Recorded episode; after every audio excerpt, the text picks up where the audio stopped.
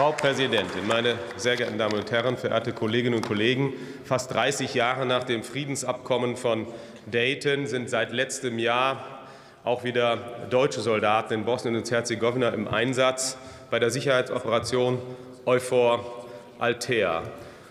Und äh, die Präsenz ist auch wichtig. Kollege Philipp Kremer hat gerade darauf hingewiesen, dass gar nicht weit entfernt, geografisch nicht weit entfernt, im Norden des Kosovo KFOR-Soldaten an Leib und Leben so schwer verletzt worden sind, dass sie sogar ausgeflogen werden müssen. Es war ein Wunder, wie mir der behandelnde Arzt vor Ort gesagt hatte bei meinem Besuch dort neulich, äh, dass diese KFOR-Soldaten nicht ums Leben gekommen sind, meine Damen und Herren.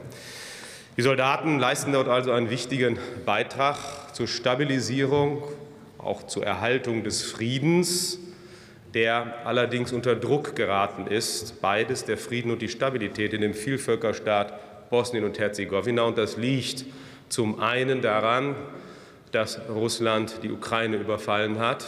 Und es liegt auch an dem massiv sich verstärkenden Einfluss Russlands in den Entitäten äh, Bosnien-Herzegowinas. Und deswegen ist es so wichtig, dass wir hier Präsenz zeigen, meine Damen und Herren. Ich habe auch die Arbeit des äh, Hohen Repräsentanten in Bosnien und Herzegowina besucht und äh, dort ähm, einiges an Einschätzungen zur Lage, sowohl politisch als auch militärisch, militärisch erfahren können. Und ich muss sagen, in dem schwierigen Gemengelage leistet unser ehemaliger Kollege und Freund Christian Schmidt eine hervorragende Arbeit in einem schwierigen Umfeld. Er hat es erst möglich gemacht im letzten Jahr, dass überhaupt Wahlen stattfinden können durch seine Entscheidungen. Er hat es überhaupt erst möglich gemacht, dass die Funktionalität von Institutionen wiederhergestellt werden. Und das sollten wir neben dem rein militärischen Aspekt hier in dieser Debatte auch erwähnen, meine Damen und Herren. Wenn wir uns wieder Euphor zuwenden, Euphor Altea, so könnte es zunächst verwundern, dass Russland im UN-Sicherheitsrat kein Veto eingelegt hat gegen, im letzten Jahr gegen Euphor Altea. Das hat aber nichts damit zu tun, dass Russland diese Mission so toll findet. Im Gegenteil, der Feigling, der sich in Moskau hinter den Mauern des Kreml versteckt, Wladimir Putin mit Namen, hat Angst davor, dass in einem Land, wo er so gerne und so viel Einfluss nimmt, dass dort NATO-Truppen stationiert sind. Denn EU-geführte Mission Euphor Altea kann sehr wohl, sehr schnell auch wieder in eine NATO-Mission umgeswitcht werden.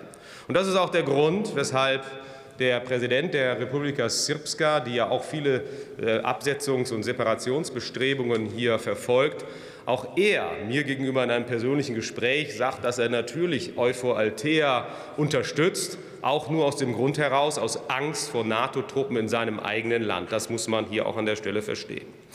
Die Bevölkerung, die ist auch so wichtig, die muss man immer in den Blick nehmen. Die ist wichtig bei allem Verständnis oder bei dem, was wir hier beschließen. Es geht um die Menschen. Und die Menschen in Bosnien-Herzegowina, die haben viel Hoffnung, Vertrauen in Deutschland, in die Europäische Union, Stichwort auch EU-Perspektive und auch in die stabilisierende Wirkung der internationalen Gemeinschaft.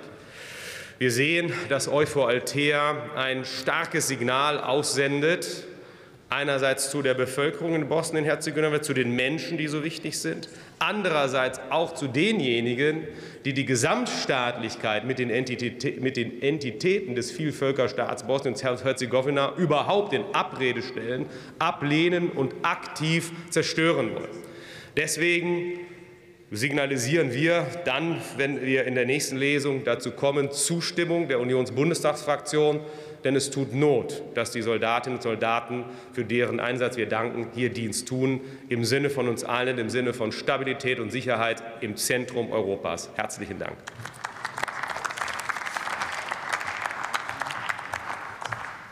Das Wort hat der parlamentarische Staat